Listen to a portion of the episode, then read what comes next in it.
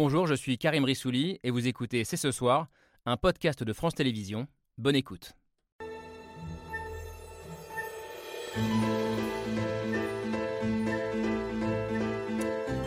Bonsoir à toutes et à tous, soyez les bienvenus sur le plateau de C'est ce soir. La rue d'un côté, l'Assemblée nationale de l'autre, deux fronts ouverts, deux bras de fer menés simultanément et dont l'issue sera peut-être décisive pour la suite du quinquennat d'Emmanuel Macron. Alors ce soir, après une journée de grève qui n'a pas provoqué de soulèvement général, qui sort vainqueur de cette première manche? La CGT, qui souhaite malgré tout la poursuite du mouvement, les partis de gauche, le gouvernement. Les avis euh, divergeront forcément sur ce point, mais au-delà du débat partisan, il reste une question peut-être plus profonde. La démocratie sort-elle renforcé ou affaibli du moment que nous vivons Le dialogue est-il devenu définitivement impossible? Question posée à la veille d'un autre bras de fer à l'Assemblée avec le recours à l'article 49.3 pour faire passer sans vote le budget 2023. La rue, l'Assemblée, la démocratie, c'est ce soir, c'est parti.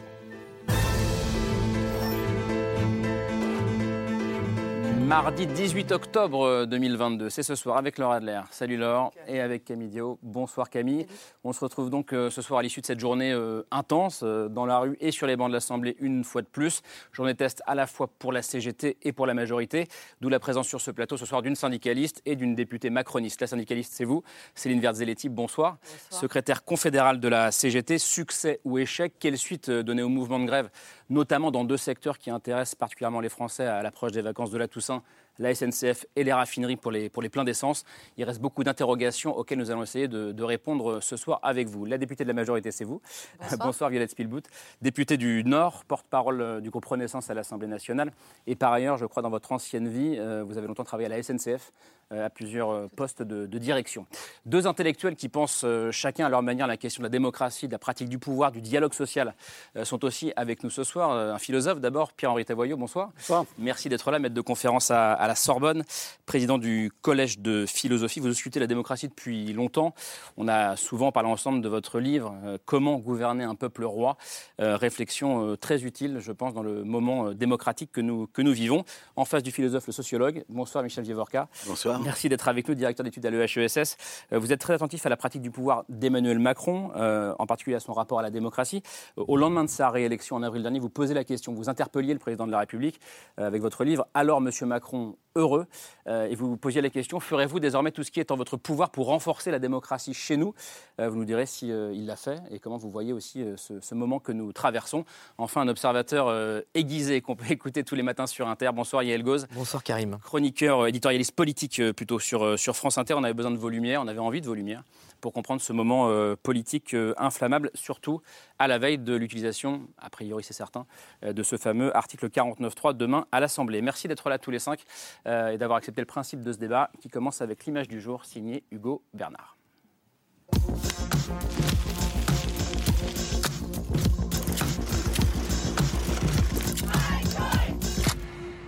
L'image du jour, c'est une manifestation. Parce que c'est maintenant que ça se passe Des manifestations à Nantes, Lyon, Marseille, Paris, en tout près de 150 rassemblements dans toute la France. L'augmentation des salaires pour tous, pour tous, pour toutes les corporations, pour tous les ensembles, que ce soit les travailleurs, les hospitaliers, le transport, tout le monde, on en a tous besoin. Une mobilisation interprofessionnelle organisée par les syndicats CGT en tête pour réclamer des augmentations de salaire face à l'inflation et suivie devant les centrales nucléaires chez EDF, à la SNCF, chez les routiers, les soignants ou encore les enseignants. Nous, on a dit qu'il fallait que ce soit un mouvement euh, qui s'inscrive dans le temps, parce qu'il y a ces mouvements de grève, soit les négociations sont avancées, soit euh, on obtient des résultats. Selon les chiffres, il serait plusieurs dizaines de milliers à avoir défilé aujourd'hui dans les rues. Et pour Jean-Luc Mélenchon, il faut continuer à mettre la pression sur le gouvernement. C'est un bras de fer avec, euh, euh, avec le pouvoir, une espèce de, de mai 68 perlé, quoi, si vous voulez. Hein. Un bras de fer et une grève générale dénoncée par le patron du premier syndicat de France, Laurent Berger. Ce qui m'importe, c'est pas euh, que les syndicalistes y fassent euh, de l'agitation. Je crois que le syndicalisme, c'est, ça se mesure aux avancées que ça obtient pour les salariés qu'il représente et pas au niveau d'emmerdement qu'il crée pour les Français. Du côté du gouvernement, on dénonce une grève qui a déjà trop duré. Il n'est pas acceptable qu'une minorité continue à bloquer le pays. Et il est temps que le travail reprenne. Dans l'image du jour, pas de déferlante populaire, mais un bras de fer toujours engagé avec le gouvernement. Alors je commence avec vous, euh, Céline Verzelletti, euh, secrétaire confédérale de la CGT. 107 000 personnes dans la rue aujourd'hui, euh, selon le ministère de l'Intérieur, 300 000 selon les chiffres de la CGT. On est habitué à ce genre de différence. Malgré tout, même 300 000. Prenons le chiffre haut. Ça n'est pas une déferlante sur le pays aujourd'hui. Est-ce qu'il y a une forme de déception chez vous ce soir? Non, pas du tout, parce que si on le compare au 29 septembre, hein, donc la dernière journée interprofessionnelle de grève, on est au-dessus, sachant que là, on, l'avait, on a eu 5-6 jours pour le préparer, alors que le 29 septembre, on a eu plusieurs mois pour le préparer. Alors il faut savoir que les choses, elles se préparent, elles se construisent hein, avec les équipes militantes et que finalement, il nous faut un petit peu de temps. Malgré tout, donc, les manifs ont été importantes. Bon, si je prends par exemple sur Paris, nous, on comptabilise 70, 70 000 manifestants et manifestantes. Le ministère de l'Intérieur dit 13 euh, à 15 000. Hein. Je ne sais pas comment ils comptent. Enfin, on n'a pas la même manière de compter. On aura les chiffres des médias. Euh, donc, le 29 septembre, nous, nous comptions euh, donc 40 000 et là 70 000. Quoi qu'il en soit, c'est des actions et des mobilisations qui vont crescendo et c'est ça qui nous intéresse. Parce que pour le coup, forcément, ça va avoir des conséquences sur la préparation des suites. Parce que soit les mobilisations, elles vont crescendo et, et là, on resserre le processus de mobilisation et le renforce, soit ça commence à se, tasser et diminuer, et pour le coup, là, il faut en tenir compte aussi. Donc aujourd'hui, c'est quand même ascendant. Cela dit, il n'est pas de la CGT, mais c'est l'un des soutiens du mouvement, euh, Jean-Luc Mélenchon, euh, leader insoumis, euh, qui dit on est dans une sorte de mai 68 perlé. Euh, on est pour le coup très loin de mai 68 pour le moment. Euh, on est plus dans le perlé que dans le mai 68. On n'a pas 7 millions de grévistes. ça c'est clair. Alors là, on n'a toujours pas comptabilisé aujourd'hui le nombre de grévistes. Le 29 septembre, par exemple, on avait 1 million de grévistes. Certainement que là, on en aura plus. Mais on n'en est, pas au niveau de 68. Et peut-être qu'on n'en sera jamais au niveau de 68. Par contre, ce que je peux vous dire, c'est qu'aujourd'hui, on n'a pas besoin d'être autant de grévistes pour bloquer le pays. Ça, il faut quand même le savoir. Les les, entreprises ne fonctionnent pas comme en 68. Mais ça, c'est justement ce qu'on vous reproche. C'est justement de ne pas, être, de pas être des millions à bloquer le pays. Vous, vous soulagez ou pas ce soir euh, dans la majorité? Oh bah, le sujet n'est pas euh, de juger euh, finalement euh, le nombre de manifestants exacts. En tout cas, le, nombre non, mais on était quand même hier, on se posait la question est-ce que ce sera une démonstration de force ou pas?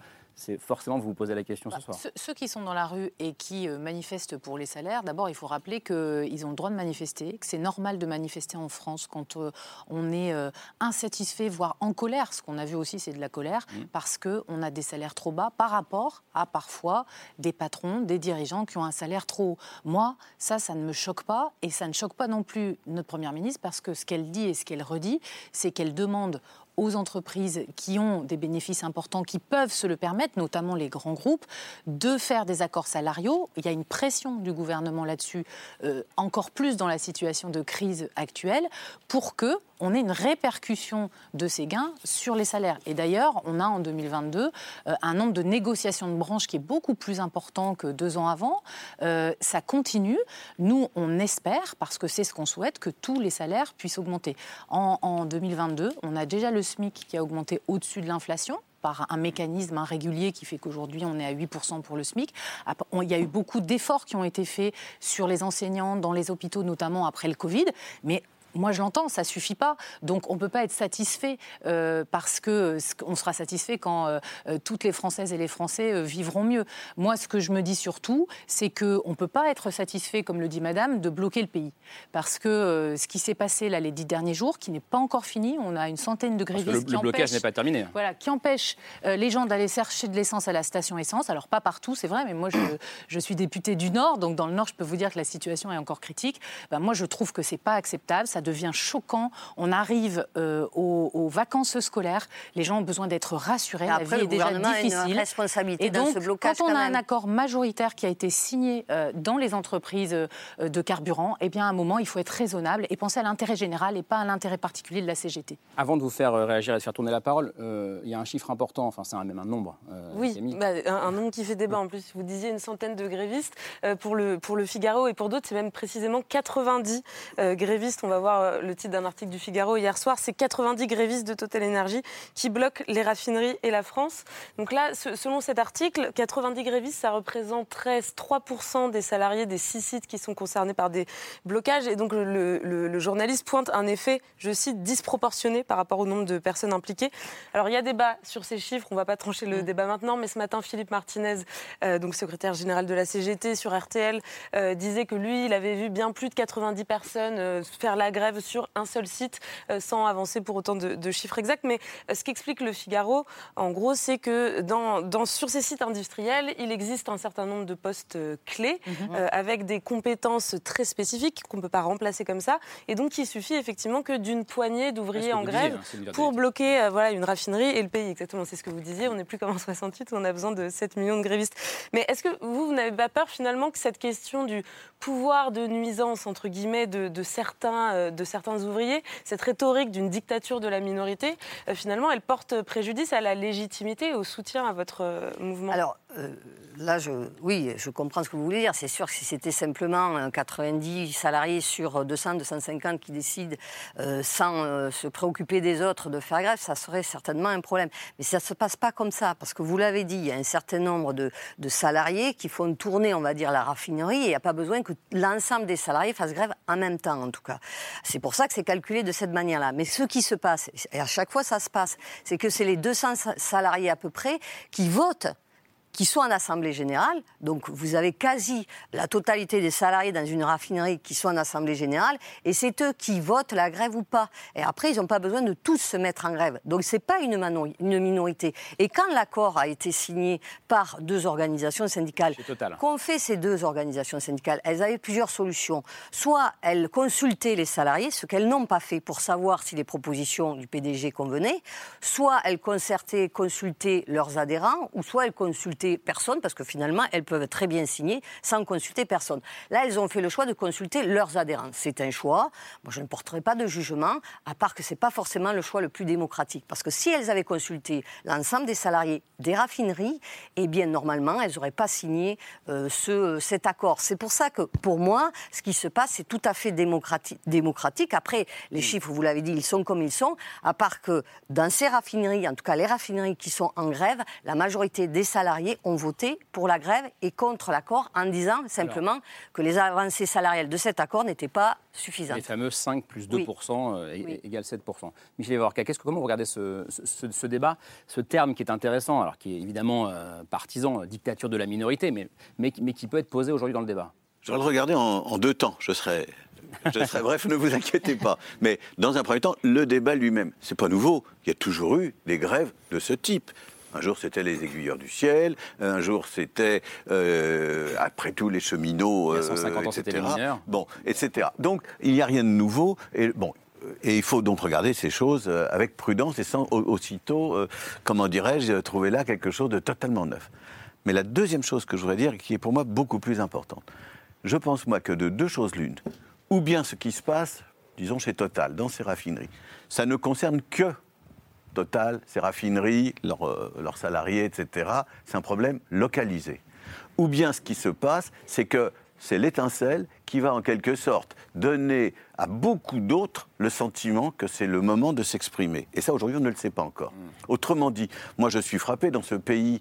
Euh, euh, on a le sentiment que l'éducation nationale a d'immenses problèmes. Les enseignants, il n'y a, plus de candidats pour, euh, pour occuper les postes. la santé, le, système de santé publique, c'est à peu près pareil. je lisais des articles dans la presse sur les transports publics, c'est pas brillant non plus. Enfin bref, il y a plein d'endroits, il y a plein d'endroits à problème. Il y a plein d'entreprises aussi. Il n'y a pas que des grandes entreprises florissantes comme Total. Vous avez une flopée d'entreprises de, qui marchent plus ou moins bien. Bref, je ne vais pas rentrer dans le détail, mais il y a un énorme malaise, des inquiétudes, un sentiment de crise profonde. Et donc, pour moi, la question importante, d'une certaine manière, c'est pas de s'arrêter trop longtemps sur le cas de ces raffineries.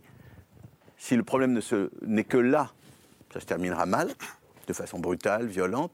Mais pour moi, le problème, c'est est-ce que c'est, j'allais utiliser des vieilles images, l'étincelle qui met le feu à la prairie. vous voyez, ce genre de. Hein bon, non, Il y a aussi d'huile comme métaphore. Hein, mais bon, euh, autrement dit, est-ce que c'est ce qui va euh, contribuer à un éveil du social beaucoup plus large, ou bien est-ce que ça va rester là-dessus? Voilà ce que. Votre regard sur ce, ce, rapport de force aussi, parce qu'on est au soir de cette journée, hein, Pierre-Henri Tavoyot. Non, mais votre titre, c'est la démocratie en panne. Euh, je pense qu'on est dans une démocratie en vie. En vérité, c'est voilà, ça fait des choses qu'il faut dédramatiser euh, assez largement les choses. Enfin, je pense qu'on peut dramatiser dans la situation parce que c'est en effet un rapport de force, mais euh, du regard extérieur et avec le recul historique, on est dans une situation parfaitement normale. On a un budget à voter, on a des manifestations dans la rue, on a. on est en France, quoi. Partout en France, et donc voilà, c'est quelque chose chose qui témoigne plutôt, je trouve, de la vitalité d'une démocratie.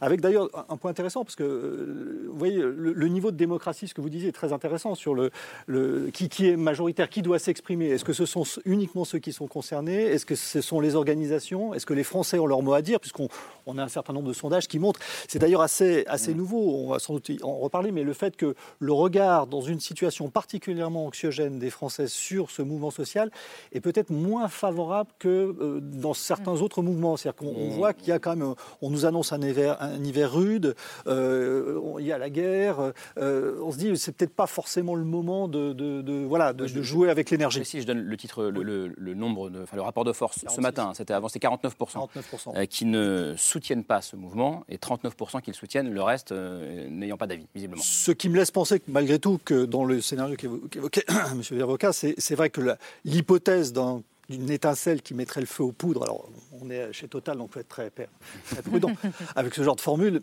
ne me paraît pas absolument plausible. Yael Goss, comment est-ce que vous regardez ce qui, ce qui s'est joué aujourd'hui euh, Est-ce qu'on est dans un moment euh, charnière euh, ce soir Oui, et je trouve qu'il y a beaucoup d'incantations en fait de la part de deux acteurs qui sont des professionnels de la manif. C'est Jean-Luc Mélenchon côté politique et Philippe Martinez côté CGT. Ils maîtrisent parfaitement les codes, ils savent donner une impression comme ça de force, de puissance, mais si on regarde dans le détail, il y a un troisième acteur qu'on a vu dans l'image du jour qui est euh, Laurent Berger et qui se met complètement en travers de la route. Lui, il considère que le vrai combat, ce sera les retraites, donc il garde ses forces pour plus tard, pour cet hiver, quand euh, le projet de loi sera rédigé, et s'il y a une mesure d'âge légal, il sera en lutte comme les autres. Il sera dans la rue. Dans la rue. En attendant, lui, il fait du cas par cas, entreprise par entreprise. Il obtient des choses, mais discrètement, pas dans la lumière, pas dans la rue, pas dans le slogan. Et pour revenir à Mélenchon et Martinez, on a une marge de la NUP euh, qui était correcte sans plus dans le nombre dimanche. D'ailleurs, plus de monde finalement dimanche dans la marche de la gauche que vous, la CGT aujourd'hui. Si, on regarde au niveau, national, non, mais euh, à, Paris, oui. de Paris. À Paris, oui. Je parle de Paris, là. Oui, mais c'est une marche nationale. Mélenchon nous dit euh, mai 68 perlé, dimanche, c'était le Front populaire. Et deux semaines avant, c'était Versailles, euh, la manif à Versailles avec le roi. Bon, voilà, on a tout, toute la, tout le langage fleuri habituel de, la Révolution. Et puis, côté Martinez, bah, il n'a pas la jonction avec la CFDT. Donc c'est problématique. Donc on est, je rejoins Michel Vivorca, dans un entre-deux. On n'a pas encore le, film total, mais ça n'est pas. Euh, ça n'est pas encore massif. Quoi. Non seulement il n'a pas la jonction, mais il a été assez brutal, euh, Laurent Berger. Euh, ce matin, on l'a entre-entendu, je ne sais pas si ça se dit, dans, dans l'image du jour. On va l'écouter un peu plus en longueur. Laurent Berger, patron de la CFDT, qui est donc le premier syndicat du pays devant la CGT. On l'écoute ce matin. Il y a des gens qui font la queue pendant deux heures et demie pour ah oui, mais ça, je le regrette. Je crois que ça ne fait pas du bien au syndicalisme. Vous savez, je crois que le syndicalisme, c'est, ça se mesure aux avancées que ça obtient pour les salariés qu'il représente et pas au niveau d'emmerdement qu'il crée pour les Français. C'est une Versality attaque euh, très frontale. Euh, c'est pas le patron du MENEF qui dit ça, c'est le patron de la CFDT. Qu'est-ce que vous lui répondez à Laurent Berger? Je trouve que c'est malheureux d'avoir ces propos, notamment pour les, par rapport aux salariés qui sont en grève, parce que finalement, euh, la question, elle est là. C'est euh, les salariés aujourd'hui, est-ce qu'ils ont besoin de revalorisation salariale? Moi, je dis oui, et tous les salariés, quel que soit le secteur professionnel. Comment ils peuvent y arriver? Eh bien, moi, je pense que malheureusement, dans ce pays, euh, à part la grève et la manifestation, on n'arrive pas à avoir des augmentations de salaire. Alors, regardons les raffineries. on est sur l'exemple des raffineries. Depuis le mois de juin, les salariés demandaient l'ouverture de négociations pour des revalorisations salariales. Depuis le mois de juin, ils ont fait des alertes. Ils ont fait un jour de grève, ce qui n'a rien impacté. Il n'y a pas eu de réponse. Ils en ont fait un autre en juillet, il n'y a pas eu de réponse. Ils commencent la grève le 27 septembre. Trois semaines après, ils arrivent à, juste à ce qu'il y ait l'ouverture de négociations du fait du PDG qui refusait les négociations. Alors, je suis désolée, euh, à qui la faute? Là aussi, si euh, il n'y avait pas eu besoin, euh, on est obligé de faire grève pour que les employeurs acceptent d'ouvrir des négociations. Et quand Et donc là, même si elles ne sont pas important, ça, hein. suffisantes, les, les avancées salariales qui ont été obtenues, même si elles ne sont pas suffisantes, les 5 plus 2% Mmh. s'il n'y avait pas eu les trois semaines de grève, il n'y aurait pas eu ces avancées salariales. Parce que la réalité, elle est là. Donc moi, on peut me raconter ce qu'on veut, que ça soit euh, Laurent Berger ou un autre. Moi, ce que je vois très concrètement, c'est que les entreprises où les salariés ont obtenu des revalorisations assez importantes, c'est les entreprises où les salariés se sont mis en grève. On, on- on vous donne la réponse après, mais euh, la réponse, non, la parole. Dans votre sens, avec quel- quelques chiffres. Euh, si on regarde cette année, euh, c'est une étude qui a été menée par le groupe Alixo, euh, les- le montant des augmentations de salaire qui ont été négociées au sein des entreprises. Sur 2022, ça a été 2,9%. Et pour celles qui ont déjà eu lieu pour l'année prochaine, c'est un peu plus de 4%. Et à l'inverse, si on compare, alors là, je vais prendre un exemple d'une entreprise euh, qui s'est mise en grève. Hier, c'est l'entreprise de transport Brégé en Mayenne. Il aura fallu même pas 24 heures pour obtenir une augmentation de salaire beaucoup plus significative euh, de 7%. Donc ça, est-ce que ça ne nous montre pas, euh, Violette Spielboot, que finalement, le, en tout cas du point de vue des salariés, le rapport de force, le conflit, il est bien plus productif que les négociations classiques telles qu'elles sont prévues? Bah, En tout cas, c'est sûr qu'il y, a- des grosses différences déjà entre les grands groupes et les TPE, PME, parce que les grands groupes qui font à un moment euh, des profits importants, bah, elles doivent reverser à leurs actionnaires et parfois à leurs salariés actionnaires. hein, c'est tout le débat qu'on a eu encore hier. Euh, c'est, euh, elles doivent re- reverser aussi sur les salaires. Elles doivent faire des efforts sur les prix aux consommateurs. On a vu les supermarchés Leclerc pendant cet été. Mais sur la question du mode d'action, qui a fait, euh, qui a fait sa, sa remise. Et puis après, euh, les TPE-PME, elles ont une marge de négociation beaucoup moins importante parce qu'elles sont confrontées là au- en ce moment à l'augmentation du prix de l'énergie. Elles n'ont pas la même marge de manœuvre. Elles ont les remboursements de PGE qui sont en train d'arriver. On, on tombe par au même moment, les, les prêts garantis par l'État. Donc c'est vrai qu'à un moment, il faut se mobiliser et, et c'est le droit de grève, c'est le droit de manifestation. Mais la question, pardon, la, la question, et je vous la pose aussi en, tant, que- en tant que pression citoyenne. que, est-ce que ce que dit euh, Madame euh, est juste ou pas? Est-ce que quand les salariés se mettent en grève, in fine, ils obtiennent davantage que par la négociation classique Bah, moi, je pense qu'il y a plein d'autres euh, manières de négocier. On le voit avec Laurent Berger euh, dans sa façon euh, d'avoir négocié un accord majoritaire, 5% euh, chez Total et 2% en plus pour certains. On voit, on voit qu'un accord majoritaire, c'est quand même quelque chose qui a de la valeur dans beaucoup d'entreprises et qui permet d'avancer. Et puis, comme vous le rappelez, en 2022, malgré la crise en Ukraine, malgré la crise énergétique, malgré la crise de pouvoir d'achat, on a quand même tous les salariés français quasiment qui ont eu une augmentation de salaire importante, 93%. Peut-être ceux qui ont eu la moins grande augmentation de salaire, c'est les fonctionnaires. Ils ont eu une revalorisation de 3,5 euh, points euh, de leur point d'indice, ce qui est déjà historique, mais c'est est largement en moins que ceux du privé en moyenne. Donc on voit qu'il y a des grosses différences, mais que malgré la crise, finalement la France, elle résiste. Le fait qu'on soit à 7,4% de chômage, le fait qu'on ait euh, la création d'emplois qui continue et les investisseurs qui continuent d'arriver en France, c'est finalement le projet politique que nous on a. C'est celui de créer du travail de l'emploi et pas de la et Si pas vous euh, étiez de la attaqué- revendication. Si vous étiez attaqué dès la fin du mois d'août à la question des super profits des Ah, super dividendes, est-ce qu'on en serait là aujourd'hui? Parce que là, vous avez peut-être une. On cherche la responsabilité de l'État, c'est compliqué, c'est une affaire privée, c'est total, mais l'État pouvait envoyer un signal aussi à un moment donné face à la- à l'inflation, face aux super Mhm. liés Ouais. à la spéculation, à la guerre en Ukraine. Mhm. Est-ce que oui ou non, vous regrettez en tant que député de la majorité de Renaissance, Ah moi- de ne pas avoir, dès le début, dès la fin août, dit il faut s'attaquer aux super profits Non, pour moi- envoyer moi, un dès- signal Dès le, mois la de juillet, dès le mois de juillet, on a envoyé un signal fort qui est qu'il y a eu une pression sur ceux qui avaient des profits importants pour qu'il y ait une répercussion sur les prix.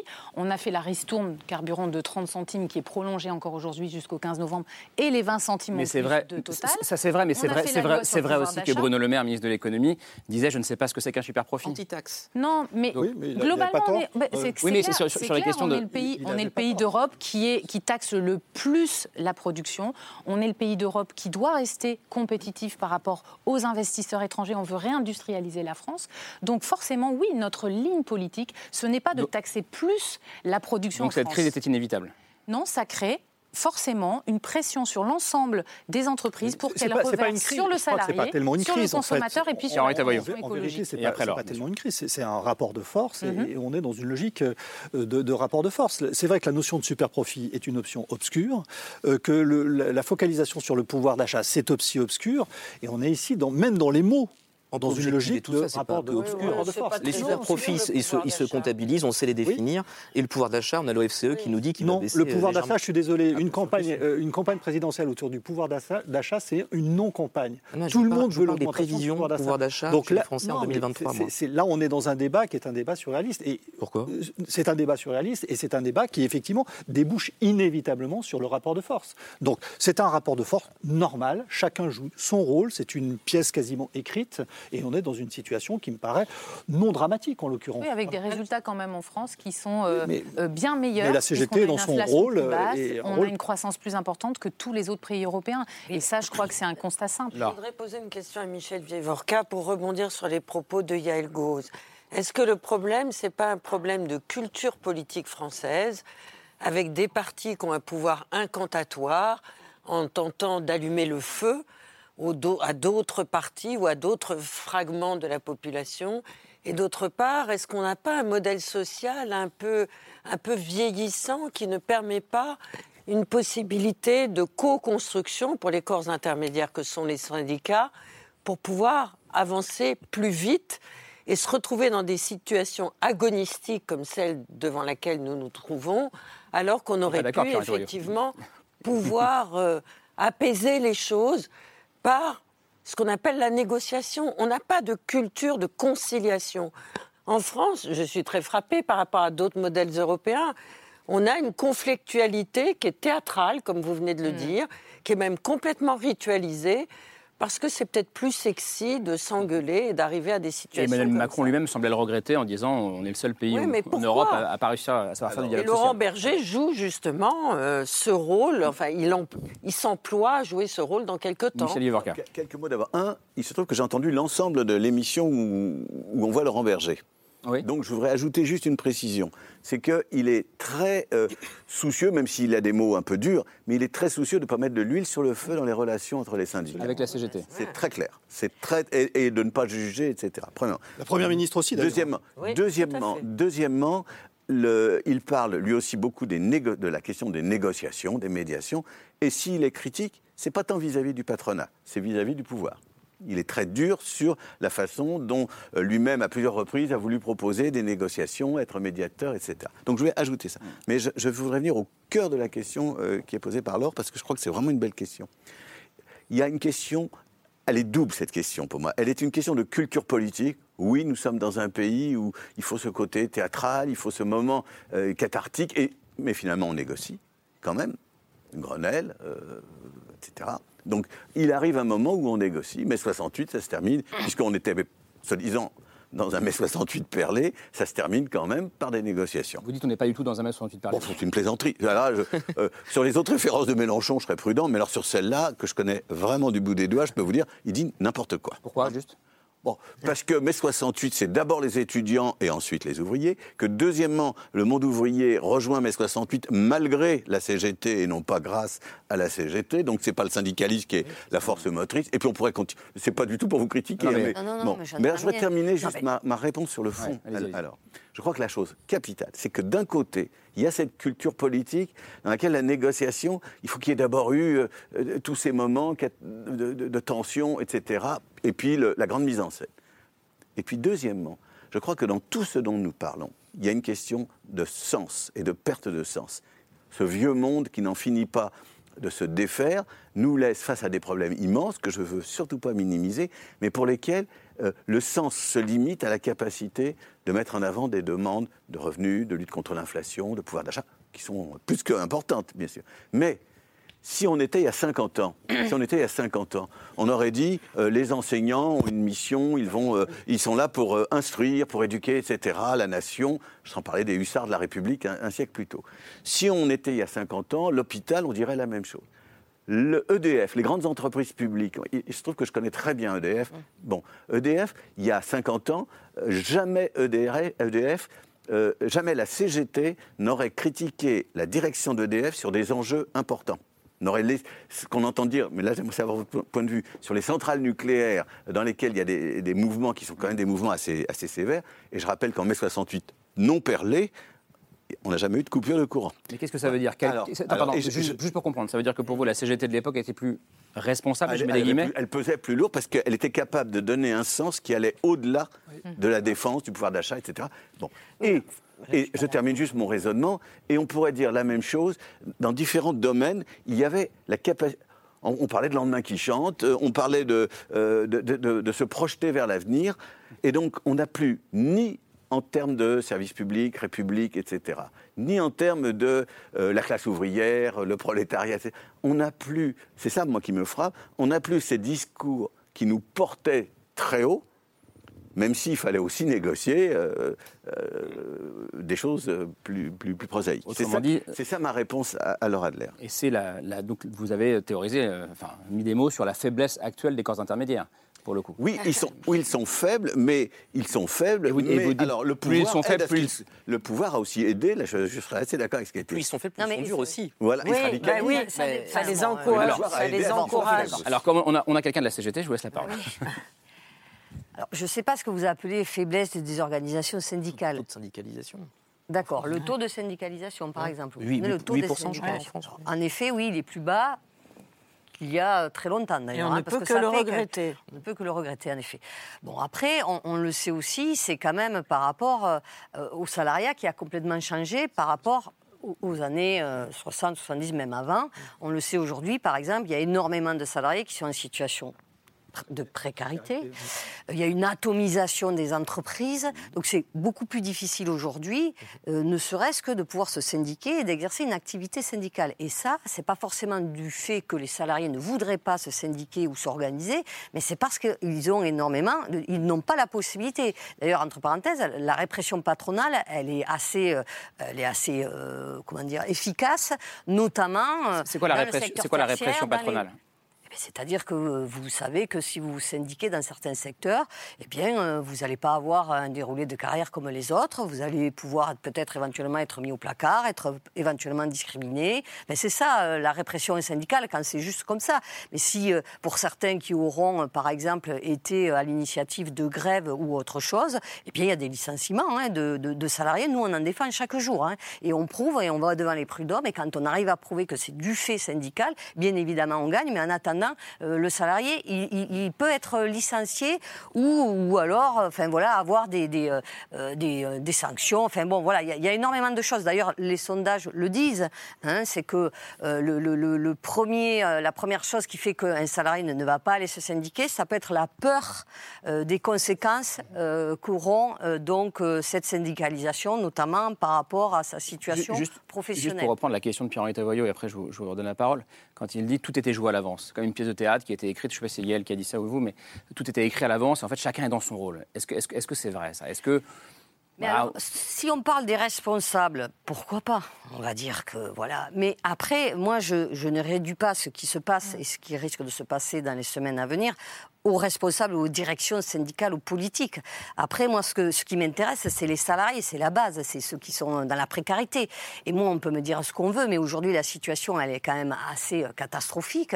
Euh, et, et je pense que euh, quand vous dites c'est la défense du pouvoir d'achat, mais pas que, c'est aussi le partage des richesses, la répartition Oui, des richesses, c'est pas rien. ne- non, non, mais ça, je pense qu'on l'a bien en tête. Non, parce je pense que le, le par rapport à tout. important, c'est- c'est la manière. Je pense que ce que dit Michel Verroca est important. C'est vraiment la manière dont les intérêts particuliers se relient à l'intérêt général. Et il me semble que dans le mouvement d'aujourd'hui, ce lien-là est avec un point d'interrogation. Oui, C'est-à-dire qu'on a le sentiment qu'il y a des revendications pour le pouvoir d'achat qui sont très sectorielles, avec des gens qui ont- sont en capacité de bloquer le pays.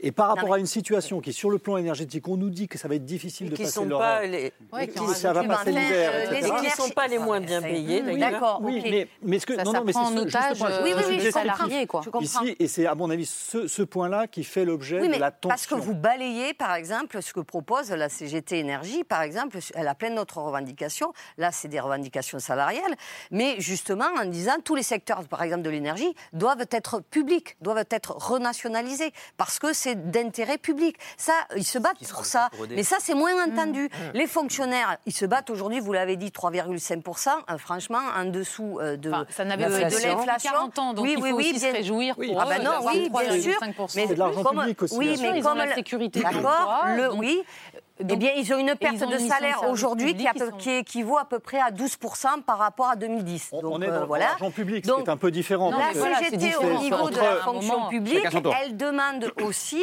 euh, pas que des revalorisations salariales, Bien sûr, elle mais elle dit qu'il faut qu'on ait des moyens surtout des moyens pour pouvoir remplir Ben alors, les missions que le nous PLF devons remplir voté. les uns et les autres. Oui, mais à part que, par exemple, je suis désolée, le budget que vous allez faire passer à coup de 49.3, il n'est pas suffisant. Et il ne permettra pas, justement, des services publics et une fonction publique forte. La santé, quand même. La santé, c'est vrai que finalement, c'est pas très visible. Les, les, les, salari- enfin, les infirmières, les aides-soignantes, les médecins, ils n'arrêtent pas d'être en mobilisation, mais on le voit moins. Pourquoi ils Non, sont en vrai. mobilisation? Parce que c'est par rapport aux usagers, parce qu'ils n'arrivent plus à dispenser des soins correctement. Il faut même du tri. Ils le dénoncent. Et ils l'ont dénoncé, par exemple, pendant la crise sanitaire. Qui s'en préoccupe C'est vrai, euh, mais de- pour, de par- pour parler soutien, de soutien populaire ou pas, quand il y a un mouvement euh, dans le secteur de la, de la santé, il est maj- très très majoritairement soutenu par la population. Ben oui, Là, mais là- le problème, c'est qu'ils n'obtiennent rien du tout. C'est qu'on continue à fermer des lits, alors qu'aujourd'hui, ils n'arrivent absolument non, pas que vraiment, à répondre vous, aux vous besoins de dites la santé vérité. vitaux de la Vous dites population. pas la vérité. Ah ben, vous vous énervez et vous dites pas Non. la vérité Je sur dis la pas la santé. Sur la santé, il y a eu des oui, augmentations de salaire, c'est 183 euros pour tous les soignants par mois l'année dernière. Mais vous avez il y a eu des des primes lits. Là, on spécifiques parle des missions, Covid. justement, on parle Et plus. vous savez très bien, madame, n'y il y a aucun euh, responsable politique qui déciderait dans la situation du pays de fermer volontairement des lits. Vous savez très bien que quand il y a, des, lits fermés. qui sont fermés, c'est parce qu'il y a un manque de personnel. On hérite d'une situation de l'hôpital public qui est catastrophique depuis des années parce qu'il y a eu des fermetures de lits et des baisses euh, de recrutement les années précédentes. Qui a aujourd'hui réouvert le numerus clausus pour qu'il y ait plus de médecins formés? C'est bien au quinquennat dernier Emmanuel Macron. Simplement, on est responsable, on sait qu'il faut attendre 5-6 ans avoir- avant d'avoir à nouveau des médecins. Donc qu'est-ce qu'on fait dans le projet de loi de finances euh, de sécurité sociale qui va arriver? Eh bien, on propose qu'un certain nombre de gestes puissent être faits par des pharmaciens, des infirmiers pour soulager les médecins traitants. Là, on vous propose parlez des solutions technique, vous parlez technique et Non, vous avez c'est raison, concret, c'est très votre concret pour rôle. les gens. Mais je voudrais revenir à ce qu'a dit. Laure, Laure, Des services Laure d'urgence Adler. qui ont fermé cet été, quand Laure même. Adler. Non, mais vous avez raison d'argumenter, c'est votre services job. Mais je voudrais revenir sur ce qu'a dit Michel Vievorka tout à l'heure. Mhm. On est dans une crise de civilisation, Mhm. une crise de vocation. Tout à l'heure, on parlait de la santé, Karim parlait de la santé. Il n'y a plus beaucoup de personnes qui veulent aller raison, travailler le dans soin, les services de santé. On parle des enseignants. L'éducation nationale, Pape Diaye a lui-même Mhm. déclaré qu'il n'arrivait pas à engager autant de personnes. Mhm. Donc effectivement, vous avez des réponses techniques, mais nous tous, chacun, comment on répond à cette crise du service public, à l'infiltration des techniques administratives et C'est la crise du travail ou c'est la crise des gestionnaires salaires ce C'est grandes service questions. public, comment on y répond Moi, je pense que c'est la crise du et la Crise crise, du travail, de la valeur crise travail, de la salaires, crise du dignité. pouvoir d'achat. Et moi, je- moi, ce qui me frappe, c'est qu'on est revenu à, à des débats qu'on avait cru du passé, puisque la rentrée, le gouvernement avait écrit son scénario de rentrée, c'était la sobriété, Mhm. le climat.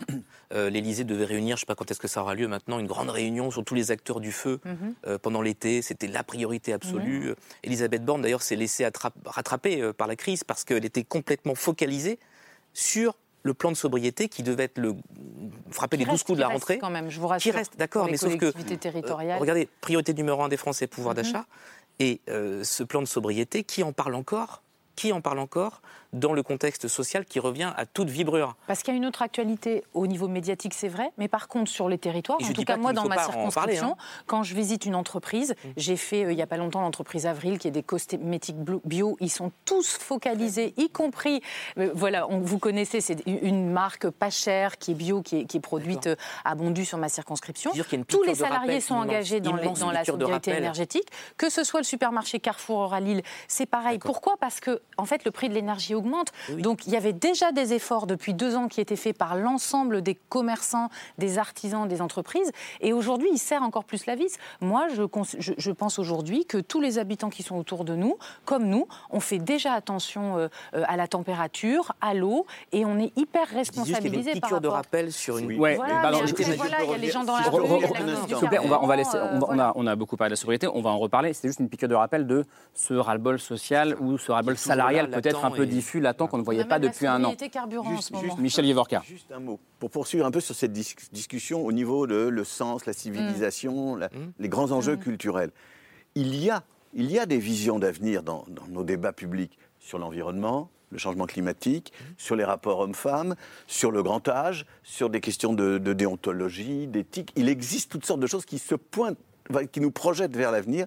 Et ce qui me frappe, moi, c'est qu'il y a d'un côté les problèmes hérités d'une situation et qui, est, qui est terrible, donc il faut bien les traiter, ces problèmes économiques, sociaux classiques. Plus l'avenir. Et le, et le lieu du sens, il est ailleurs, pour l'essentiel.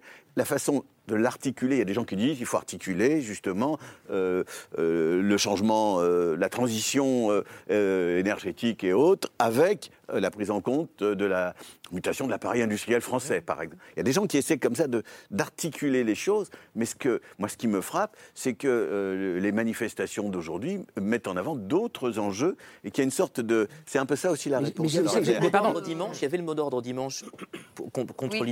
contre l'inaction climatique, mais aujourd'hui non, c'était la vie chère, c'est tout. Enfin, c'est pas la vie chère, parce que euh, aujourd'hui, c'était pour les revalorisations. Les salaires, pardon. Les re- Oui. Oui, c'est Oui. pas tout à fait Ça, la même ça, chose. ça, ça, donc, donc c'est bien offensif. On demande, euh, en- donc en creux quand même, les partages, le partage des richesses. C'était sur les- la question des retraites et le droit de grève. Euh, donc, moi, je suis pas tout à fait d'accord avec vous, parce que les marches sur le climat, il y en a eu. Il y a eu énormément de jeunes et elles étaient massives, ces marches-là. Donc la jeunesse, Ah, mais elle est attendez, très préoccupée par rapport Mais- aux mais questions environnementales. Mais ce n'est pas les mêmes Et mobilisations. Certainement, mais nous, en tout cas, au niveau de, de la CGT, il y a d'autres organisations demander non plus syndicats de- On essaye Ouais. de travailler aussi avec des organisations de ça, d'ailleurs, Et en tout cas, nous, on est bien aujourd'hui sur les urgences sociales et environnementales, qui sont des urgences qui sont extrêmement liées. Et en effet, on, do- on doit mener bataille sur ces deux urgences-là, on est bien d'accord. Je reprends la parole pour continuer à parler d'ailleurs de la question de la démocratie, euh, du dialogue. On va parler de l'autre front euh, de la majorité du gouvernement. On l'a un peu évoqué, le front politique, le bras de fer dans l'hémicycle. On est à quelques heures de l'utilisation du fameux article 49.3 qui fera passer le budget sans vote, euh, article de la Constitution, euh, ce qui est vu par les oppositions comme un abus d'autorité, voire de l'autoritarisme.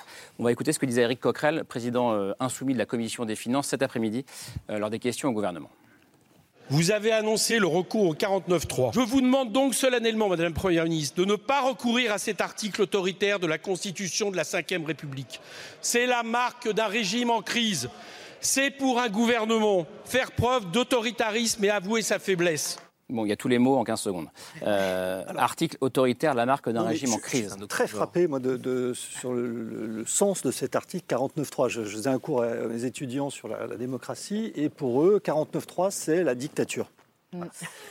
Il faut arrêter ce truc. C'est-à-dire que le 49.3, c'est quand même un gouvernement qui met, prend des risques face à l'Assemblée, qui met en jeu euh, sa vie gouvernementale. 49.3, ça veut dire qu'on engage la responsabilité du gouvernement devant l'Assemblée. Si on perd, on est viré. Donc, ce n'est pas exactement ma définition de la dictature. Et je rappelle une autre chose, c'est que c'est très intéressant. J'étais le 5 octobre, il y avait un grand colloque à l'Académie française euh, sur faut-il réformer les institutions? Je participais à ce colloque et dans ce colloque, nous avions la chance d'avoir deux présidents qui venaient parler des institutions, donc François Hollande et Nicolas Sarkozy. Nicolas Sark- Sarkozy est l'auteur de cette réforme constitutionnelle qui limite l'utilisation du 49.3. 2008. En 2008. Alors c'est très intéressant parce que, en fait, il aurait pu utiliser ces phrases d'Éric Coquerel. C'est-à-dire qu'il disait, en substance, le euh, 49.3, c'est un aveu de faiblesse. Et donc je me refuse à l'utiliser parce que c'est un aveu de faiblesse. Je suis désolé, c'est confondre un usage politique du 49.3, libre à chacun de l'utiliser ou pas, et la modification d'une constitution. Or, je pense que Il avait sa majorité aussi. l'ADN, de la, de la Constitution de la. Ve République, le doyen Vedel, le grand juriste, le doyen Vedel disait la Ve République, c'est l'élection du président au suffrage universel, le Conseil constitutionnel et le 49-3. Donc, euh, vous voyez, c'est pas quelque chose qui est absolument anecdotique. Mais c'est quand même dégueulasse, comme le disent les étudiants. Pourquoi- là. pourquoi c'est dégueulasse, Laure Pourquoi c'est dégueulasse Bah, C'est- Parce que c'est un aveu de faiblesse. Mais pourquoi c'est un aveu de les, faiblesse les- les mots. De Bah, vous êtes que- d'accord avec Nicolas Sarkozy Bah, Ça lui arrive. parce Ça lui arrive. qu'on aurait dû y arriver autrement. tranquille. Sarkozy C'est était pas tranquille. simplement. On, on peut-être que les temps ont changé, effectivement, Il Yael avait Gauze. une majorité absolue. Oui, Sarkozy, donc il n'avait Comment pas besoin. peuvent-ils faire autrement Il avait pas- et Aujourd'hui, c'est une majorité relative. Donc vous avez deux visions du 49-3. Celle en majorité absolue, qui peut paraître comme un aveu de faiblesse parce qu'on a une majorité absolue, c'est qu'on a donc des frondeurs qu'on n'arrive pas à Mm. gouverner, si on le Bah fait. oui. Euh, confère. euh, euh, Michel Rocard était dégueulasse? Non, mais il n'avait pas de majorité absolue. Michel Rocard Mais il avait une majorité avait une relative. majorité. Non, mais c'est pour ça que Bah je dis qu'en majorité là, relative. on est dans cette situation. En majorité relative, il y a, Non, il y a- pas la il y a- même, il y a pas une la impasse. même. Il y a une impasse. Et ce qui est vertigineux, c'est qu'on dit les Français ont voulu cette assemblée finalement. Elle est à l'image de la France, très fragmentée, avec des forces politiques qui s'équilibrent et qui s'annulent et qui se bloquent mutuellement. Donc quel, est- quel peut être l'outil après derrière Non, mais pour ça. sortir de ça C'est- quand même l'une des grandes questions. C'est est-ce que cet article, vous parliez du, du doyen Vedel, euh, hérité euh, de, donc de, de 58, euh, le 49.3, est-ce qu'il est encore euh, compatible avec cette tripartition de l'Assemblée nationale aujourd'hui? En tout cas, Il faut aujourd'hui. peut-être changer de constitution. Pour le budget, sinon c'est un blocage absolu. C'est-à-dire, sinon, on- sans cet article 49.3, on retombe à une logique Il y a pas de de la, la- la Troisième Bah, République, voilà. voire de la Quatrième Mais République. ça rejoint ce que disait le Radler tout à l'heure. On est dans un pays qui n'est pas capable de mettre en place les dispositifs de négociation à l'allemande, par exemple, qui aurait permis d'arriver à tout à fait autre chose. Donc dans cette situation, après, oui, Le rêve de Macron, c'était d'avoir une coalition. Il a, il a passé trois mois à parler de coalition en espérant voir les LR. Oui, mais Il ferait la majorité Alors, absolue enfin, avec lui. Il n'a pas réussi. Attendez, Mais il y, a c'est le ça, rêve, il y a le rêve de Macron Je sais, je et il y a le cauchemar de la réalité. c'est que, pas- c'est que la, la réalité, c'est qu'il nous a fabriqué euh, la chambre que l'on connaît. euh, Avec Oui, le Rassemblement c'est les Français qui ont fabriqué la chambre qu'on connaît. C'est pas tout ma cas, il y a une chose qui est sûre, c'est qu'on ne peut pas laisser dire. On ne peut pas laisser dire aujourd'hui, dans la situation de majorité relative, que le 49-3 est un passage en force. Parce qu'on a des oppositions, toutes les oppositions, qui ont annoncé la couleur il y a dix jours, avant même de démarrer le débat sur le budget, d'une posture symbolique et politique qu'on peut respecter, puisque ce sont les oppositions, qui ont dit on, quel que soit le contenu des le débats, quels que soient les amendements, on ne votera pas le budget. Donc on sait très bien où on va. La question était plutôt comment on y va et dans quel timing. Il y a eu un choix du gouvernement d'avoir des débats sur la majorité des amendements. On n'arrivera peut-être pas jusqu'au bout demain après-midi Mais à 800 parce qu'on en a fait euh, 2700 Ah oui, et, euh, Il faut et- la fin du débat euh, sur la première partie du PLF, qui sont les recettes, hein, toutes les recettes fiscales, se termine mercredi soir. Donc effectivement, on arrive au bout d'un processus, mais ça donc- aura donc, juste pour ceux qui nous regardent, on arrive au bout du débat, donc demain. du, du premier, de la première partie du PLF, parce qu'ensuite jeudi il y aura la sécurité, le budget mais en, de la mais en tout cas, demain, pour le, le projet euh, de loi de finances, donc le budget, Oui. euh, il y aura l'utilisation du 49.3 Ah demain. bah, ça, ça a été confirmé Voilà, effectivement. pour la et puis dernière chose, qu'est-ce qui se passe sécu Et un derrière. autre Il faut- il faut 49.3 rappeler, pour le il y projet de loi de a- sécurité sociale. Derrière, on n'a on a Il rien y aujourd'hui versions, puisqu'il y aura à nouveau crois, un débat de, de- de- sur le projet de loi de financement de la sécurité sociale, où il y a des sujets majeurs, hein, la prévention, la santé des femmes, les moyens dans les EHPAD, etc. Moi, ce que, ce que je tiens à souligner sur ce 49.3, c'est qu'il euh, il ne faut pas oublier que derrière un 49.3, il y aura certainement la continuité de ce processus démocratique qui existe dans la Constitution, qui est un processus normal après un 49.3, Qui est, rappelez-le qui est la motion de censure, le débat, puis le vote. C'est pour ça qu'on dit que le gouvernement met sa responsabilité en jeu. Et oui, on aura certainement d'autres 49.3 dans la configuration qui est aujourd'hui, qui est plusieurs celle motions de censure. qui ont voulu les Français. Les Français, ils ont élu, ils ont élu une majorité relative. Ils ont voulu qu'on soit le Ils veulent pas cœur que la France battant. soit bloquée. Ils ont voulu qu'on soit le cœur battant de l'Assemblée, de, de la France, qu'on ait des débats dans l'Assemblée. On les a vraiment. Donc moi, en tout cas, en, tant que nouvelle députée, je trouve que c'est plutôt sain. Vous arrivez au bon moment, ça, c'est sûr. Oui, ça alors, ressemble en tout cas à ce qu'ont voulu les Français lors de l'élection. Céline Verzelletti. Moi, je n'ai pas trop bien compris à quoi servent du coup les débats sur les amendements et tout ça, si avec le 49 Bah, à défendre ses points de vue, à Ah ben débattre, oui, mais à au final, le texte, ça ne sera pas celui-là. Et alors, j'aime bien parce que ce que vous nous dites à nous, par exemple, organisation syndicale, qu'on ne sait pas négocier, que finalement, on n'arrive pas à des consensus, franchement, là, je Ah dois bah, dire collègues, ils ont que là, je n'ai pas de leçon à recevoir de votre part sur ce point-là, parce que je dois dire que là, ce n'est pas du tout Oui, le consensus. Un partout. La balle au centre. C'est un peu de mauvaise foi parce que Non, non, la mais parce que négociation vous est l'avez dit, refusée c'est au vous n'avez pas de majorité absolue, mais vous n'essayez pas, pourquoi pas, pourquoi il ne pourrait pas y avoir un texte qui sorte après les différents, avec les amendements et si Mais là, attendez, qui c'est puisse convenir, Alors justement, Camille. Non, mais qui puisse effectivement, convenir à une c'est majorité alors dans sur cas-là. l'usage qui Quel, quel Oui. est le texte qui, sur lequel va être Oui. utilisé le 49.3 demain? Est-ce qu'on va revenir au texte initial proposé par le gouvernement ou est-ce que certains des amendements vont être euh, pris euh, en enfin des amendements qui ont été euh, votés, adoptés Mhm. ces derniers jours vont être pris en compte On sait déjà en tout cas qu'il y a un amendement qui passera pas Mhm. et c'est un amendement intéressant puisque c'est euh, ce- cette fameuse taxe sur les Super dividendes. euh, dividendes donc qui vise euh, pour résumer à dissuader, dissuader les entreprises qui ont profité de la crise et qui ont fait de, de- de- de grands Mhm. bénéfices à reverser la majorité de ces, ces bénéfices à leurs actionnaires. Et, en fait, cet amendement, ce qui est intéressant, c'est qu'il a été proposé par bah, les alliés du gouvernement, donc Mhm. le MoDem, qui qu'il a été adopté avec une, euh, enfin, une large partie des députés et notamment 19 députés Renaissance, donc de votre propre camp. Et pourtant, Bruno Le Maire l'a dit, il l'a répété, c'est non, il s'y oppose, ça ne fera pas partie euh, du texte, du texte final. Donc est-ce que là, on n'est pas par exemple sur un exemple où le gouvernement se montre un petit peu rigide? On a l'impression euh, que, qu'il a presque du mal à faire des compromis avec sa propre majorité, avec ses propres alliés. Alors peut-être juste pour, pour avant de vous répondre. Vous, vous répondrez après. Hein. Oui, oui, bien sûr. Oui, oui, je vous réponds parce que ce matin, on était avec la Première ministre en réunion de groupe et on en a reparlé. Donc c'est un vrai sujet, vous avez raison de l'évoquer. Euh, on a un certain nombre d'amendements qui sont déjà retenus pour le budget qui sera voté demain ou qui vont l'être. Je pense à celui proposé par le Parti Socialiste, Madame Rabault, sur la TVA 5,5 sur les masques. Je pense à celui proposé par le Modem sur la baisse des impôts pour les PME, TPE, les impôts sur les sociétés. Donc, certains, certains seront repris. Je pense au LR sur la demi-part des veuves, des veuves euh, euh, euh, d'anciens combattants. Donc voilà, il y a un certain nombre de sujets, quand c'est du bon sens, euh, quand il y a eu un débat. Donc les super dividendes, c'était pas du bon sens. Voilà. Quand c'est quand c'est euh, le sujet des, dividendes, moi j'utilise le mot de dividende important. deux choses. D'abord, ce n'est absolument pas en cohérence avec le projet que nous portons, qui est celui de ne pas rajouter de la taxation sur la croissance des entreprises par rapport aux investisseurs. Pour donner de la lisibilité aux investisseurs, ce que vous avez dit plusieurs fois cette semaine. avec la réponse que je vous ai faite. Et le deuxième sujet très important. Il y a 19 de vos collègues qui le signent. Le deuxième sujet très important, c'est que euh, euh, cet euh, amendement, il aurait profité aux particuliers, c'est-à-dire en même temps à, ceux qui sont par exemple salariés et qui touchaient des dividendes, eh bien ils auraient eu un prélèvement plus important. Et par contre, il n'aurait pas profité dans la rédaction où il était euh, à des euh, personnes morales qui sont actionnaires des entreprises, comme des holdings, etc., qui, elles, n'auraient pas été plus taxées. Donc il n'était pas. Il n'aurait pas profité, du coup. Il aurait taxé davantage des particuliers et pas, et pas en réalité les holdings. Si vous voulez, c'est absolument une question de cohérence de projet. On est là-dessus. Après, qu'il y ait quelques députés qui, effectivement, aient, fait des échappées solitaires, eh bien, euh, nous en prenons acte. Il y a... Non, j'étais pas dans les 19. Alors, très honnêtement, j'étais pas là ce soir-là. C'est un soir où j'étais. Ah, vous auriez pu peut-être Mais je ne l'aurais pas fait. Voilà. Il y, a aussi du calcul politique de la part de ces députés. Mais ça repose quand même, il nous reste une dizaine de minutes, on peut rester là-dessus. La question de l'impossible compromis.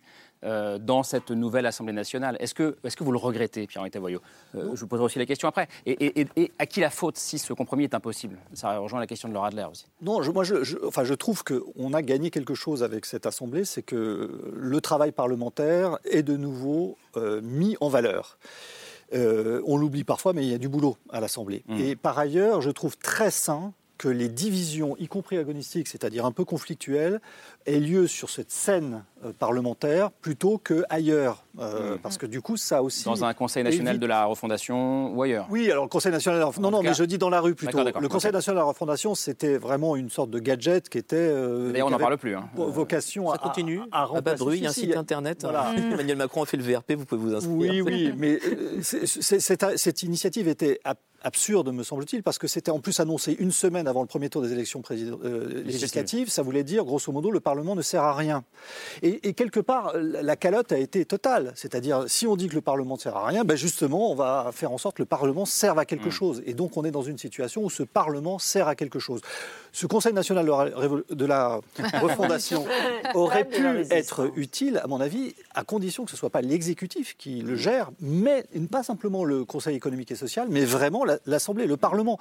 Parce que c'est son rôle de faire la délibération, de faire le diagnostic. Ça, c'est le rôle de l'Assemblée. Euh, et je regrette aujourd'hui que, l'Assemblée ne le fasse pas encore, parce qu'il y a beaucoup de travail, en effet. Mm. Ne fasse pas, fasse pas davantage sur un certain nombre de sujets. Ce diagnostic-là fait défaut. Mais voilà, bonne nouvelle, il y a des débats au Parlement, il y a des conflits, il y a des engueulades, il y a des injures. Mais franchement, quand Bruno Le Maire dit euh, on m'a traité de l'âge, je suis vexé, qui regarde les, débats de la Troisième République. J'aimerais être optimiste comme vous, mais malheureusement, je ne le suis pas du tout. Mais je suis assez pessimiste sur l'avenir de cette Assemblée. Juste un point. je vais vous dire pourquoi. mais ce qui manque dans cette Assemblée, néanmoins, il y a du débat, il manque les grands discours.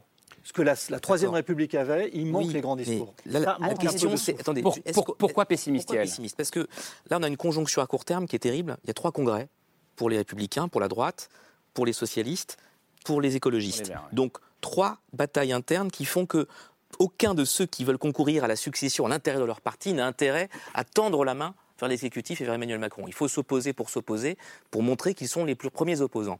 Donc jusqu'en janvier, le jeu est, figé. Mhm. Mais est-ce qu'on imagine chaque année, l'année prochaine, à la même date, un C'est ce soir, on va reparler du 49.3, du budget. Combien de 49.3 il va y avoir Il y a les retours avec la Sécu. euh, il y a ensuite la question, la loi de programmation des finances publiques la semaine prochaine, vous allez la perdre. Et vous ne pourrez pas faire un 49.3 dessus Mhm. parce que sinon, vous perdez une cartouche, c'est un peu technique, Ouais. sur un autre texte. Et qu'est-ce- quels sont les Ouais. autres textes Parce, parce qu'on ne peut utiliser le 49.3 que sur un seul texte hors hors budget. budget. Budget et sécurité Donc, attendez, et donc vous avez les énergies renouvelables, c'est fondamental. Vous avez le nucléaire, c'est fondamental. Mhm. Vous Les avez énergies renouvelables. les retraites, Les les retraites, retraites. l'immigration. Donc quel 49.3 vous allez choisir Mhm. Comment faire un compromis Et là, la Et est-ce négociation qu'on va être comme ça tout- tous les ans pendant 5 ans? Est-ce que vous croyez sincèrement que c'est tenable, cette ambiance électrique de bloc contre bloc avec du 49.3 à gogo parce qu'il n'y a pas de solution Mm. Est-ce que c'est tenable? Et là, j'en reviens à la menace qui plane en permanence et qui a été verbalisée par La Macron dissolution. l'Élysée le 28 septembre. Dissolution. Est-ce que ça tiendra On, 5 ans? on- on laisse, on laisse répondre euh, Madame Sibout qui a été euh, interpellée, puis je vous donne la parole. En tout cas, tenable, oui, tenable, parce que là, comme le disait euh, Madame Adler, on est vraiment euh, finalement au cœur de notre rôle. Euh, on a été élu euh, par les Français sur nos circonscriptions pour participer au débat législatif avec le Sénat, euh, en, en miroir avec un gouvernement qui tient compte de l'avis des députés, des remontées euh, en permanence. Moi, je travaille avec Bruno Le Maire, avec Gérald Darmanin, avec Mais Agnès Pannier-Runacher. mais vous ne répondez pas à la Et question, donc, Yael. moi, je pense que cette ambiance, voté, tout simplement, les cette ambiance, cette ambiance que vous décrivez, elle est la nouvelle donne d'une situation inédite Mais à l'Assemblée cet été, Tout le nationale, monde était euh, où on peut heureux, c'était chouette, c'était nouveau, ça c'était juillet, c'était- pouvoir d'achat. c'était pas là, heureux, c'était sérieux et responsable vos sur le pouvoir d'achat. il y a une Euh, lassitude déjà qui est présente. Il y a une fatigue Ah oui, physique, mais on est mais pas une d'octobre, on est lassitude du Michel- débat. Michel parce qu'on est à fond dans les débats de fond, que ce soit sur la sécurité sociale Michel ou sur le pouvoir d'achat. Alors, moi, je voudrais dire, je, je- je trouve que tout ceci donne une image inquiétante ou préoccupante de la démocratie, vue du côté du Parlement comme vue du côté du pouvoir. Bon. Pourquoi? Alors, pourquoi? Du côté du pouvoir, parce qu'on a le sentiment, et ça se voit, euh, euh, qu'un jour, un jour, oui, il va aller du côté du 49-3, mais un autre jour, il va aller euh, du côté des républicains.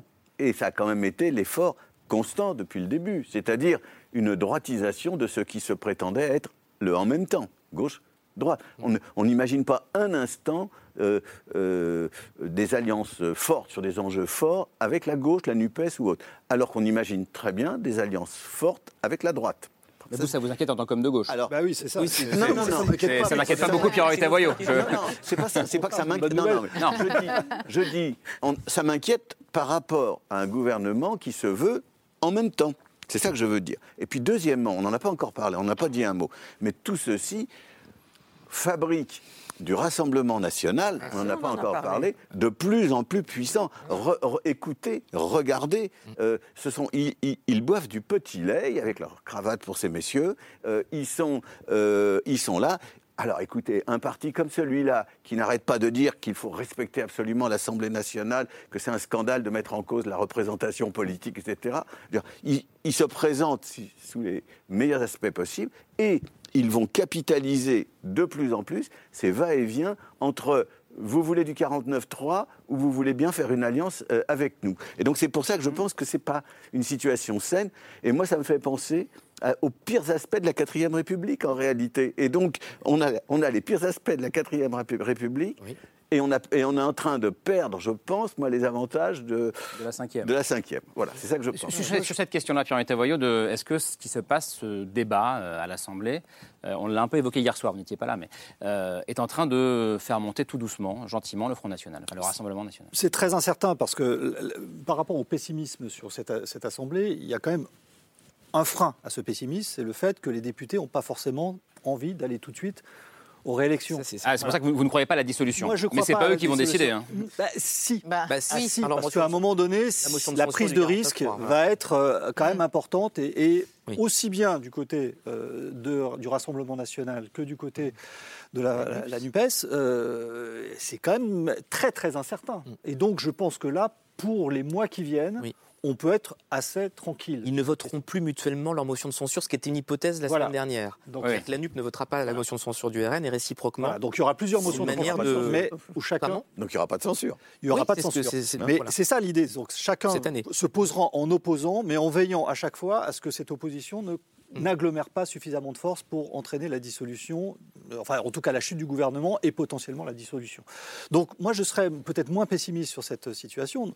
Le problème qui, qui se pose, c'est qu'effectivement le point capital, c'est d'éviter toute espèce de blocage pour des, des décisions qui sont importantes. La bonne nouvelle néanmoins, c'est que ça évite au Parlement de voter trop de lois ça, c'est quand même très, très, très favorable parce que la pléthore de lois euh, mal faites, euh, bavardes, etc., euh, Mhm. c'est une très bonne nouvelle. Et de ce point de vue-là, il y a une sorte d'inhibition du, du Parlement à l'égard de ces lois et c'est une très, très bonne nouvelle. Maintenant, il va falloir effectivement choisir.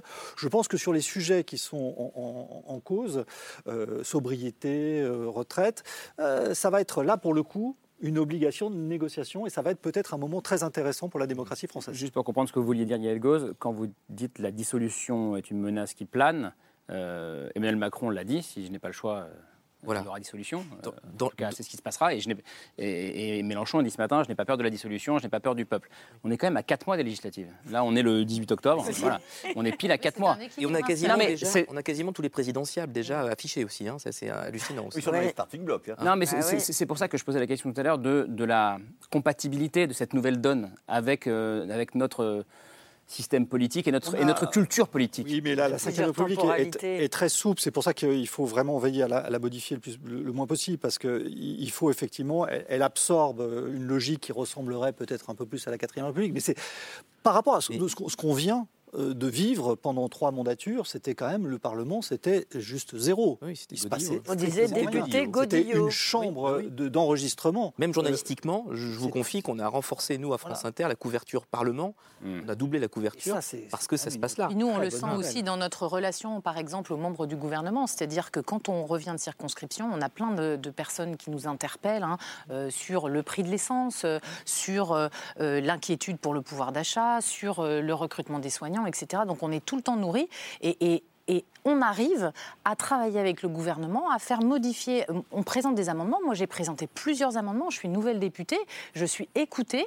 On retravaille les amendements ensemble parce qu'en fait, ils sentent bien que Parce qu'ils si- n'ont pas le choix. Ils Eh sont bah, Ils sentent qu'on on a euh, ce pouvoir de hein. représentation et de mobilisation. Et puis surtout, ils sentent qu'on fait notre devoir. C'est que nous, on a envie que le Rassemblement national ne monte pas.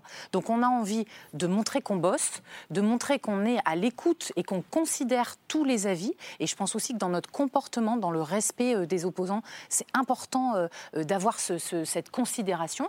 Et puis, on montre qu'on veut faire avancer l'égalité des chances. Vous parliez tout à l'heure du sens qu'on doit redonner à, l'ensemble du projet politique. Eh pour moi, c'est l'égalité des chances, l'éducation, la valeur travail des tout jeunes. Et ce qu'on fait par exemple sur l'apprentissage est un très bon exemple. Je vous sens sceptique, euh, Céline Verzelletti, sur ce débat. Oui, euh, tout à fait, parce que par rapport justement à ce qui se passe à l'éducation nationale, d'ailleurs, euh, les lycées professionnels étaient en grève et il y avait là pour le coup 60% de, professionnels en grève par rapport à la réforme sur les lycées pro. Et juste, je me disais aussi, si vous pouviez au moins, en tout cas, si vous n'écoutez pas la majorité de l'Assemblée, écouter la majorité de la population pour, euh, par exemple, les retraites, c'est-à-dire qu'il n'y ait pas de loi sur euh, l'allongement euh, donc euh, des annuités pour la retraite, ça serait vraiment très bien parce que voilà, il y a, il y a- il y a plusieurs niveaux en effet de démocratie, mais quand même euh, là, vous avez 70% de la population qui vous dit qu'ils ne veulent absolument pas euh, travailler euh, plus Et longtemps. on a bien compris que les retraites, ce serait. euh, Les manifs de mars, ça, c'est mars Et le on a des programme Français mars potentiellement le- Macron, bien avant. projet. Ah, c'est bien, Ah non, non, mais je sais pas, nous, on nous a annoncé des arbitrages Bon, en tout cas, mi-décembre, donc ça vous sera bien savez quoi, on a une émission quotidienne on pourra en débattre sur ce plateau. Je termine juste avec euh, Laure, le, le- le choix de Laure ce soir, un livre, euh, comment on peut dire, qui réhabilite en quelque sorte la, la notion de colère? Ben, c'est un livre de philosophie et de sociologie. Donc, nous avons le philosophe et le sociologue. D'ailleurs, Le réveil de Michel Vieux-Vorka qui sonne. Il y a son, ouais, son portable qui sonne. Vous êtes cité dans ce cause, livre. Je vous dirai après. C'est le livre d'une jeune philosophe qui s'appelle Sophie Galabru et qui sort ces jours-ci un livre vachement intéressant qui s'intitule Le visage de nos colères. D'abord, il faut s'interroger sur ce mot visage. Pourquoi le visage de nos colères? Parce que justement, la colère, qu'elle distingue évidemment de la haine et du ressentiment, est quelque chose qui est individuel, mais qui peut devenir contagieux et collectif. C'est ce dont nous avons parlé ce soir pendant toute cette durée d'émission. Alors elle s'inspire de beaucoup de l'histoire de la philosophie, elle remonte à l'Antiquité grecque, où elle rappelle que les dieux pouvaient se mettre en colère, elle rappelle que dans le christianisme, Dieu peut se mettre aussi en colère. D'ailleurs, on dit une sainte colère. Mais je m'attacherai plus précisément à la dernière partie de son ouvrage où elle analyse colère et politique. Et elle fait l'éloge de la colère de chacun d'entre nous, citoyennes et citoyens, en démocratie, en disant que c'est un vecteur absolument essentiel de la tonalité, de la vivacité de la démocratie, pouvoir se mettre en colère individuellement et collectivement. Elle préfère, la jeune Sophie Galabru, les colères collectives. Elle dit, comme vous l'avez dit Céline, tout au long de cette émission, qu'il y a toujours des lanceurs d'alerte, des grèves, de ce que ça veut dire faire grève. Et grève, pour elle, pour cette Sophie Galabru, c'est évidemment une colère collective. Elle nous rappelle aussi des chiffres que personnellement, moi, je ne connaissais pas sur les conséquences du confinement et de l'absence de possibilité de la colère publique et de la colère collective pendant plus de deux ans que nous avons enduré. Et elle dit que la démocratie continuera à survivre si la colère peut continuer à être administrée collectivement sans trop de violence. Et elle critique le gouvernement d'Emmanuel Macron en disant qu'actuellement, les forces de police, pour encadrer les grévistes ou les manifestations collectives de grève, sont armées d'instruments beaucoup trop dangereux, contrairement aux autres pays européens. Et elle pense que cette colère collective doit pouvoir s'exercer avec le plus de bienveillance et d'empathie du pouvoir politique en place. Eh bien, je trouve pour une jeune philosophe qui s'appelle Sophie Alabru, Vive le visage de nos colères. C'est un livre qu'on peut lire en ce moment et qui nous fait du bien. J'ai essayé de lire le visage de, Pierre-Henri Tavoyot. Non, mais le problème de la colère, c'est que c'est une passion euh, dont il est extrêmement difficile de, justement de l'apprivoiser, de l'administrer. Et donc l'éloge de la colère me paraît toujours euh, périlleux. Non, mais là, c'est un livre. Et puis, la conclusion que, que, vous évoquez, euh, moi, me rappelle simplement ces manifestations où tout Paris a été cassé, où tout Lille a été cassé, et où à un moment, on a des forces de l'ordre qui doivent être euh, à la hauteur d'une menace violente Michel, qui ne respecte ouais, Michel Là, c'est votre rôle. Mais franchement, je ne l'ai pas physiquement, mais, je, vais vous l'envoyer, le bouquin, parce qu'il va vous intéresser. C'est pour parler de l'essence. Pour conclure, et rapidement, L'essence de la démocratie, c'est de permettre à une collectivité de de faire une totalité, d'être une, et en même temps de traiter de ce qui la divise. Et ce qui la divise, eh ben oui, il faut que ça sorte. Alors on appelle ça la colère dans certains cas, et moi je serais plutôt, euh, j'ai pas encore lu ce livre, mais je serais plutôt du côté de... Ah ben, je serais plutôt du côté de la colère, c'est-à-dire il faut que les choses soient dites. Si elles ne sont pas dites, on a l'illusion euh, de vivre en paix. Euh, tout le monde il est beau, tout le monde il est gentil. Et malheureusement, ce n'est pas la réalité. Merci d'être venu euh, débattre euh, ce soir euh, avec beaucoup de vivacité, sans colère, j'ai l'impression, mais en tout cas, c'était, avec beaucoup d'engagement, c'était passionnant. qu'est-ce que je dis? Juste Yael Gosse demain, 7h42. Ouais. On parle édito politique sur. On parlera de l'hyper-président XXL. Ah, mais on n'ouvre pas le débat. On n'ouvre pas le débat. Laure, Camille, merci beaucoup. Et c'est ce soir revient demain autour de 22h35. Merci de votre fidélité. Ciao.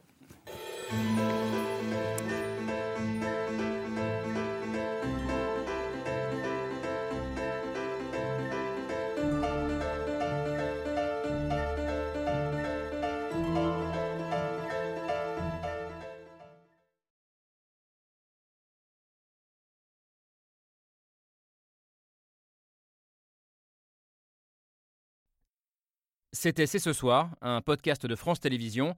S'il vous a plu, n'hésitez pas à vous abonner. Vous pouvez également retrouver les replays de l'émission en vidéo sur France.tv.